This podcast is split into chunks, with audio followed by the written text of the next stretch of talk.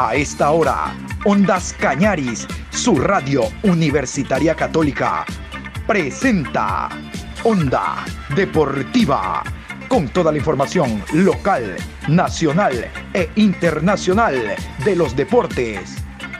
Comenzamos. La Copa América lo confirmó.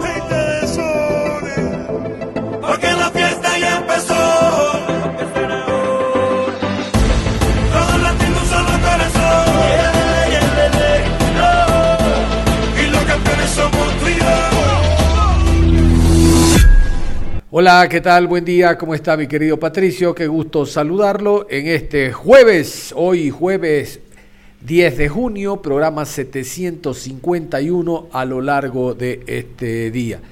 Aquí vamos a iniciar la programación, vamos a meternos en gran parte al tema nacional, no descuidar lo que hacen los clubes, independientemente del tema Copa América, que todo apunta que sí se va a jugar, es que es un día sí, un día no, eh, no solo dependiendo de lo que digan los capitanes de, los, eh, de las elecciones de América, sino también los organismos eh, políticos, sociales de Brasil. Bueno, hoy en la mañana sí se va a jugar la Copa América el próximo domingo.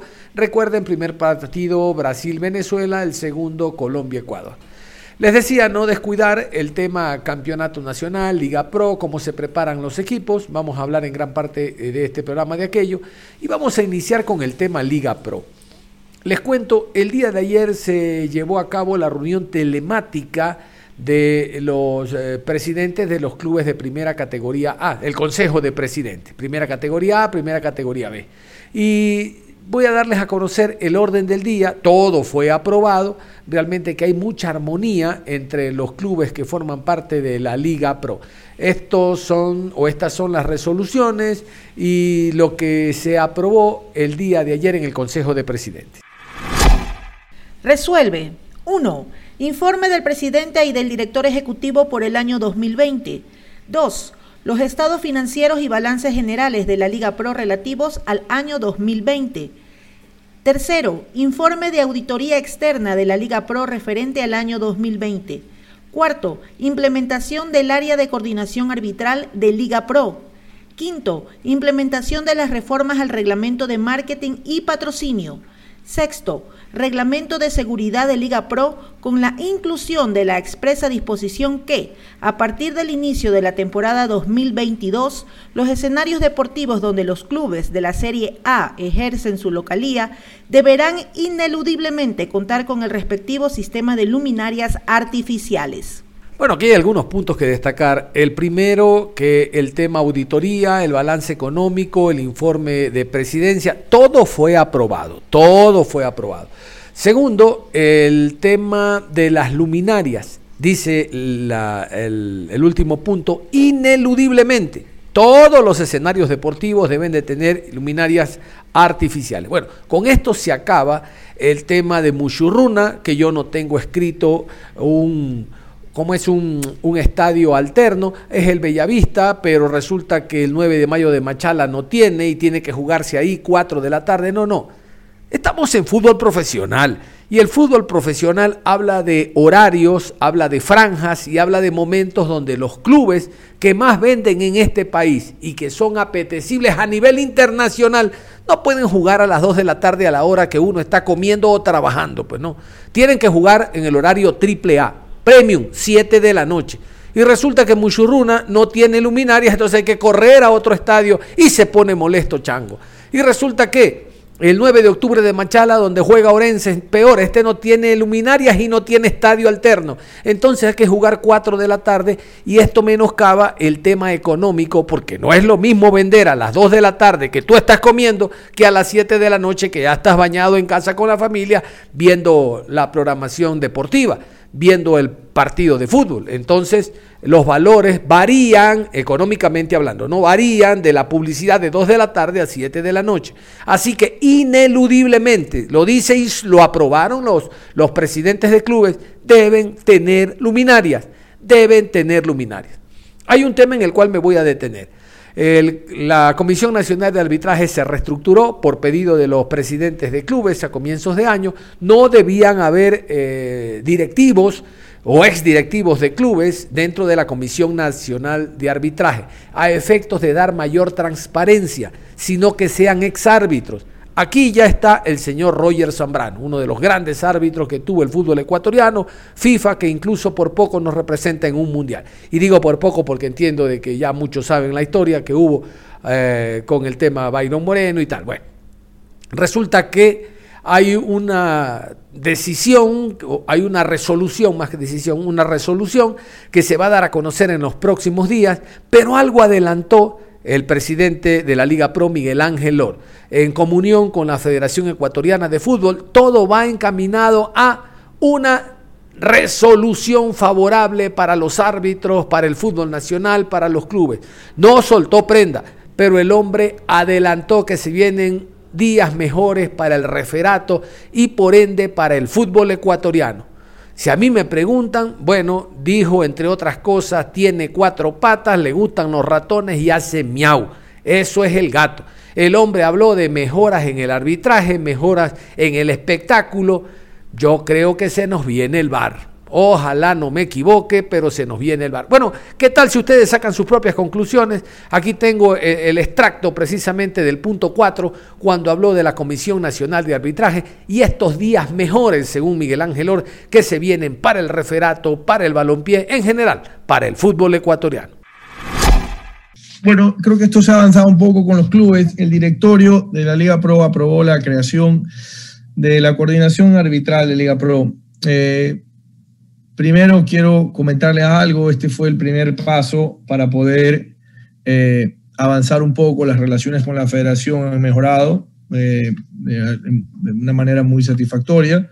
Eh, me he reunido con el presidente de la federación, hemos puesto un poco a un lado ciertas cosas pasadas personales que habían por el bien del fútbol. Tengo que reconocer que hemos, hemos mejorado bastante en ciertas cosas y, hemos logrado que avanzar mucho más rápido de lo esperado en, temas que al, final del día beneficiarán al fútbol eh, profesional, sobre detalles de la, del nuevo manejo de arbitral, ya lo, lo, daremos a conocer en conjunto en, en, los, pocos días. Eh, cosas que se han venido trabajando, importantes para el beneficio de todos y, y una mejor competición. Nosotros en la Liga Pro lo que hicimos fue crear una, dirección que ha venido trabajando silenciosamente y muy, muy fuerte en, general, aparte de cambios, que es normal, sino mejorar la estructura y la forma del arbitraje. Eh, dentro de eso, dentro de esa gestión, está el negociar, como evidentemente a todos les, les, les interesa, una rebaja importante en, en, cosas, en temas de los gastos o egresos que tengamos con los árbitros. Eh, bueno, y son detalles que con el, con el pasar de los días se los comunicaremos, pero son cosas importantes y noticias positivas. Esto va de la mano de una mejora también para los árbitros en cuanto a implementación de tecnología eh, y diversas cosas. Todavía no está cerrado, por eso me escucha a mí un poco hablar de manera general y quisiera darles la sorpresa o la buena noticia en, los próximos días antes de que reanude la, la segunda etapa. Eh, en varias cosas, porque las buenas noticias no debe ser solo para los clubes, sino también para los árbitros, para la organización, para la administración, etc. Y todo ese trabajo lo viene haciendo esta área de coordinación arbitral, que obviamente no va a generar un costo eh, adicional o egresos adicionales, sino va, va a ser pagado con su propia gestión con, con su, o, con, o, con, lo, que consiga. Hemos, logrado, hemos tratado de, crear ahora ciertas áreas en la Liga Pro en las cuales sean autosustentables para que no representen más gastos, esa es la meta. Y en cuanto al arbitraje es igual, si generan ahorros, evidentemente de ahí mismo se saca y se cubre un poco el área, pero siempre y cuando representen ahorros importantes para, para los clubes. Así que esperemos en los próximos días tenerles una buena noticia. El, encargado de la área de coordinación arbitral es el ingeniero Joffre Paredes. Viene haciendo un trabajo de la mano de Carlos Mansur, de Roger Zambrano, etcétera, y tratar de mejorar un poco el tema arbitral. Creo que ha tenido reuniones con los clubes incluso, se ha ido de, gira por, por varias ciudades del, país y conversado con ustedes y esa es la meta de que esta área tenga una afinidad directa con los clubes para que se palpe un poco el sentir y poder mejorar eh, en algo que al final del día resulta muy importante como el arbitraje porque decide cosas en, en, la competencia. Entendemos que no se puede resolver de un día para otro, eh, pero bueno, es algo que estamos muy preocupados y creemos que volviendo el auto sustentable, gestionando recursos y que de los ahorros que consiga sea, la, fuente, sea la fuente de donde se, genere sus, sus propios pagos, al final del día nos, nos satisface y nos podría representar algo importante. Y de esa manera nos metemos al, al, tema Liga Pro. A ver, los distintos clubes, después de una semana de vacaciones, han retornado indistintamente a lo largo de la semana en trabajos de reacondicionamiento físico, algunos con salidas de jugadores, otros con llegada de jugadores nacionales y extranjeros que deben de ponerse a punto.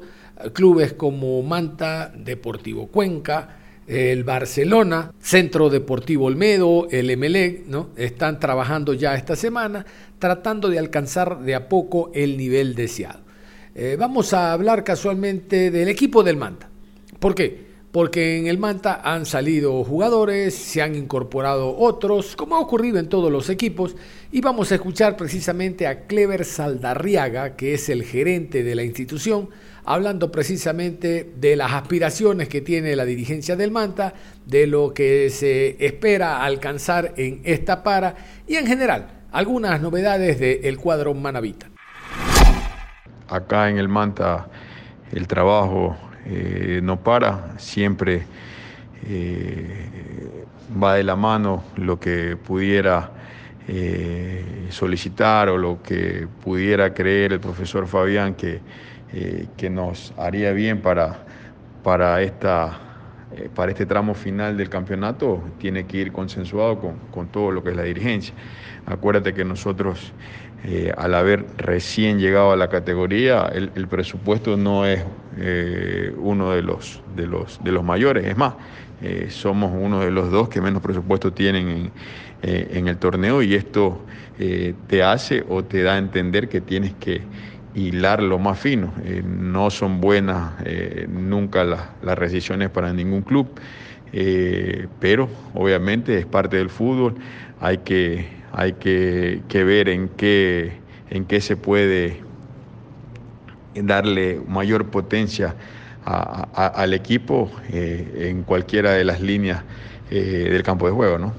Clever, eh, la dirigencia, ¿qué análisis ha podido realizar sabiendo que estamos a, un partido para terminar la, la, primera etapa del campeonato?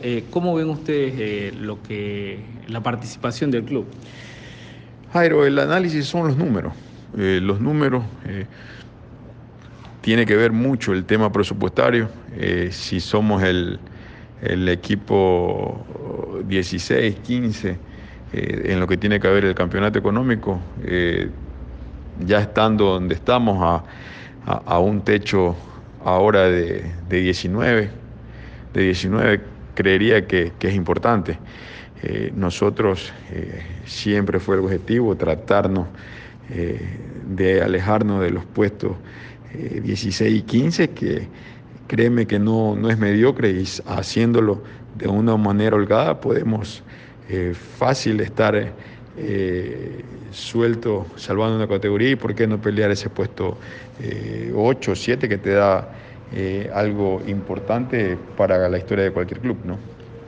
No se descarta de que la dirigencia pueda trabajar en, alguna contratación, eh, el hecho de, que la plantilla aún sigue vigente. Pues, en eso estamos. Eh, lo ideal sería eh, reforzar por lo menos uno, uno por línea, uno en la defensa, uno en el medio sector. creería yo que nuestra línea eh, con mayor efectividad o productividad ha sido la delantera. Eh, fácil, tenemos eh, cuatro jugadores arriba que pueden ser la ayuda. Es más, tenemos un jugador con ocho goles y de ahí vienen tres o cuatro con dos. Quieres decir que has tenido una buena o, una, o un buen número en lo que tiene que ver a, productividad en la línea eh, ofensiva y así como, como también estamos algo de, de, fuerza en la parte en la parte defensiva donde es básicamente lo que el profesor está analizando pedir, ¿no? Esta para viene para bien, eh, para que el equipo así pueda un poco recuperar en todos los aspectos a, los jugadores. Y eso se sabe el día que, tengamos que, jugar. Eh, las paras eh, siempre tienen un resultado, ya sea en lo positivo, que es lo que se busca, o también te puede llevar a algo donde tú no, no, no lo has querido, ¿no?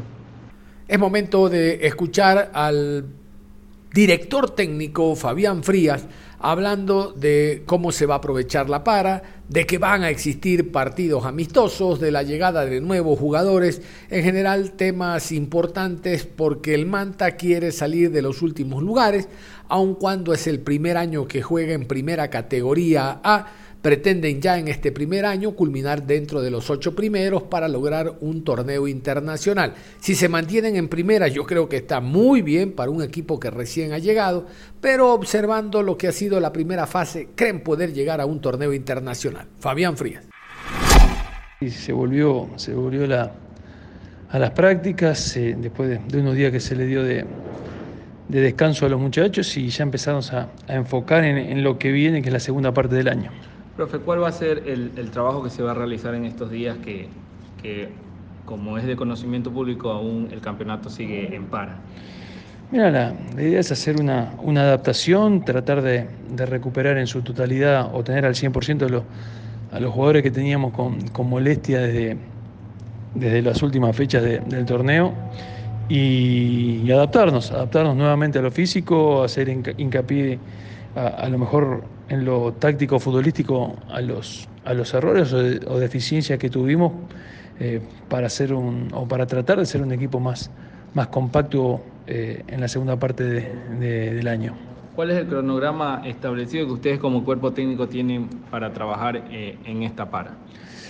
Mira, esta semana vamos a hacer un solo turno a la mañana, la semana que viene haremos doble turnos en tres oportunidades y, y bueno, ya la segunda semana dos doble turno y un doble turno la tercera semana y, tomaríamos un periodo adaptativo como si fuera una...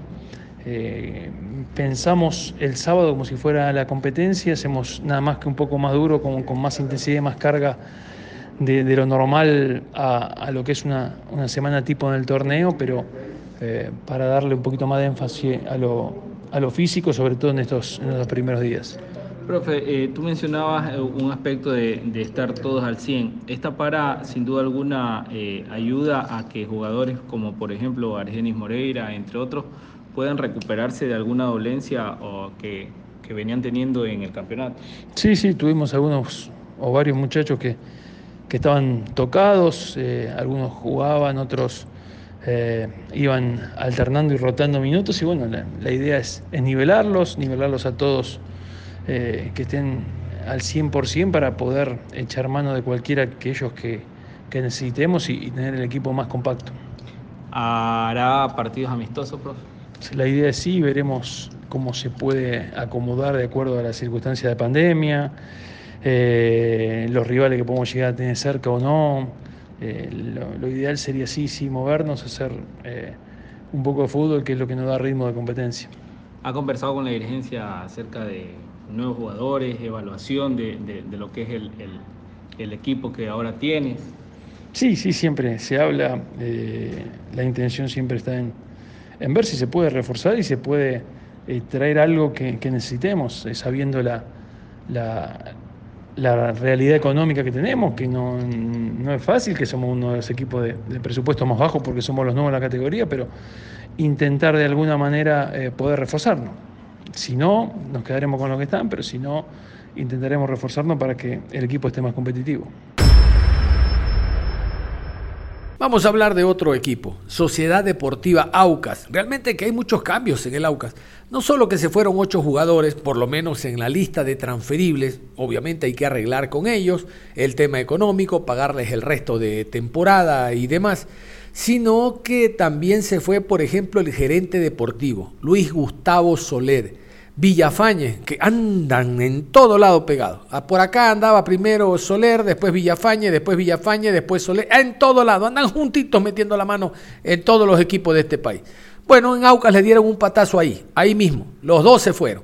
Sigue Danny Walker siendo su presidente y él considera de que estos dos estaban de más y no ayudan en nada realmente, no ayudan en nada, muy poco. Vamos a continuación a contarles que se han incorporado dos nuevos jugadores. Fabricio Fontanini es el primero. Vamos a escuchar sus características y algunos detalles de la ficha técnica que se encuentra en redes sociales del equipo de El Pueblo, Sociedad Deportiva Aucas. Fabricio Fontanini, defensor. Fecha de nacimiento, marzo 30 de 1990. Rafaela, Argentina. Trayectoria, Atlético de Rafaela, Quilmes, San Lorenzo de Almagro, Vicenza Calcio, O'Higgins, Newell's Old Boys y Ñublense. 31 años ya, Ñublense el último equipo. Bueno, hay algunos jugadores, la gran mayoría que viene a este país, vienen equipos realmente de segunda, tercera, de poca monta y aquí revientan. Si no, miren el caso de Jonathan Bauman. Vamos ahora con Gonzalo Verón tiene apellido de futbolista. Gonzalo Verón es el otro futbolista argentino que incorpora el equipo del Aucas. Escuchemos. Gonzalo Verón, extremo, fecha de nacimiento diciembre 24 del 89, Buenos Aires, Argentina, trayectoria, New York Red Bulls, Independiente de Avellaneda, CA Independiente y Sol de América. Muy bien, escucharon, Independiente de Avellaneda, Club Atlético Independiente, Sol de América de Paraguay, por lo menos tiene una ficha nada despreciable. Vamos a ver cómo le va en el fútbol ecuatoriano. Han dicho técnicos no nacionales, extranjeros, que el fútbol ecuatoriano es difícil por lo que presenta jugar en el llano y lo que representa jugar en la altura. Aquí fácil puede jugar con 30 grados un partido en la costa y en la sierra con 10, 12 grados. ¿no? Esa preparación demanda un alto grado, primero de profesionalismo y segundo, un preparador físico que es la base, que conozca la preparación física en la altura. Cualquier hijo de vecino no puede venir diciendo, ah, yo soy preparador físico, tengo tantos años en Argentina. No, si no conoce lo que significa preparar un equipo del llano a la altura y viceversa, para jugar una semana en un clima diferente al otro, en una atmósfera diferente al otro, pues el equipo no va a rendir. En este último tramo nos metemos al tema Copa América, que todo indica se va a jugar el próximo día domingo. Vamos a conocer primero o refrescarles la memoria en cuanto a los grupos. Así están los grupos de Copa América. Vamos con el grupo A. Argentina, Bolivia, Chile, Paraguay y Uruguay. Ahora vamos con el grupo B. Brasil, Colombia, Perú, Ecuador y Venezuela. Muy bien, y este domingo se inicia primero el grupo B, obvio, porque está el anfitrión, en el grupo B está Brasil, y es Brasil casualmente el que abre la fecha, el que abre la Copa América, como ha ocurrido tradicionalmente. ¿no? Ustedes recordarán, Ecuador 93 en Quito, Ecuador enfrentó a la selección eh, venezolana, en Argentina, Argentina abrió ante Bolivia y ahora abre Brasil ante la selección venezolana. Pero vamos a escuchar íntegramente la fecha de domingo. ¿Cómo está? A las 16 horas, Brasil versus Venezuela en el estadio Mané Garrincha en Brasilia. A las 19 horas, Colombia enfrenta a Ecuador en el estadio Arena Pantanal de la ciudad de Cuyabá. Muy bien, allá en Cuyabá entonces nos tendremos que ver las caras ante la selección colombiana. Ahora hay un nuevo técnico, no está Queiroz, está Reinaldo Rueda en Colombia. Y al siguiente día, el lunes, se mueve el grupo A. Vamos a escuchar entonces la fecha del grupo A y los partidos que se van a jugar el día lunes. 16 horas en el estadio Nilton Santos en Río de Janeiro, Argentina, frente a Chile. Y a las 19 horas, Paraguay versus Bolivia en el estadio Olímpico de Goiás. A propósito de Argentina-Chile, este partido tiene mucha historia dentro de lo que significa Copa América, ustedes saben, dos finales y todo lo demás. Vamos a ir con este informe de la selección chilena. El técnico de Chile había indicado que iba a realizar ciertas variantes, este tema que manejan mucho los chilenos de la generación dorada, que los mueve y, los, y les llama a hacer análisis profundos de la generación dorada. Bueno, hasta el momento la generación dorada no aparece, es que llegará un momento en que la generación dorada dirá, basta, pero los chilenos le siguen metiendo y le siguen dando. Vamos a escuchar este informe respecto a la selección chilena a la nómina, la lista de las artes que ya tiene que estar. A ver, hoy jueves entendemos de que en el horario de la tarde, eh, aprovechando de que tienen libres los jugadores, se va a dar a conocer a través de la ANFP la nómina de las artes, apuntando como hacen muchos de los directores técnicos de América a la renovación y a coger como tuvo de ensayo la Copa América. Bueno, vamos con este informe de la selección chilena.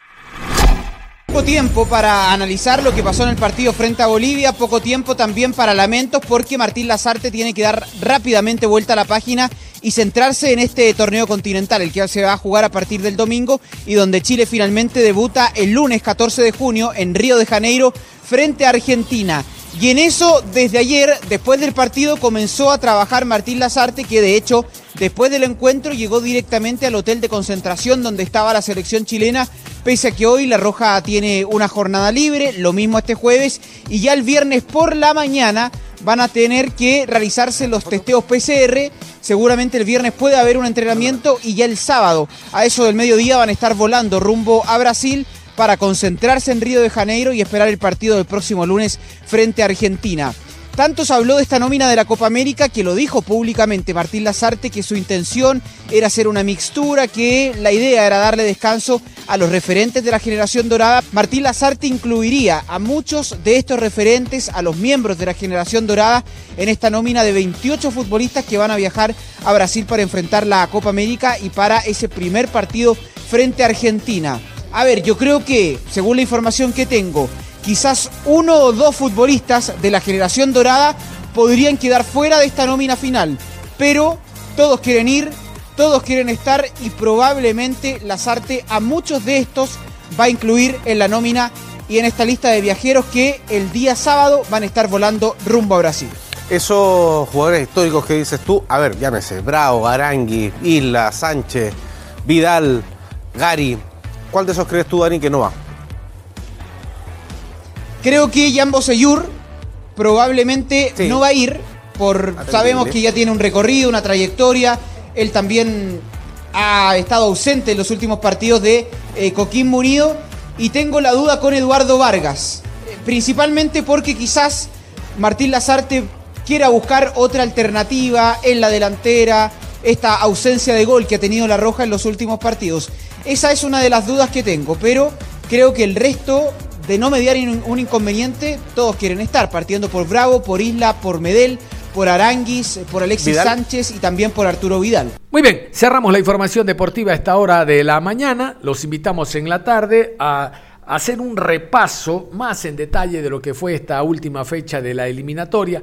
Hubo dos partidos realmente que llamaron mucho la atención, al margen de Ecuador que perdió ante Perú. Hablamos de ese empate a dos entre Colombia y Argentina. Lo de Colombia fue fantástico, 2-0 en el primer tiempo y punto, honor, garra, coraje. Bueno, terminó 2 a 2 en el 90 más 4, anotó Borja el tanto del empate con golpe de cabeza.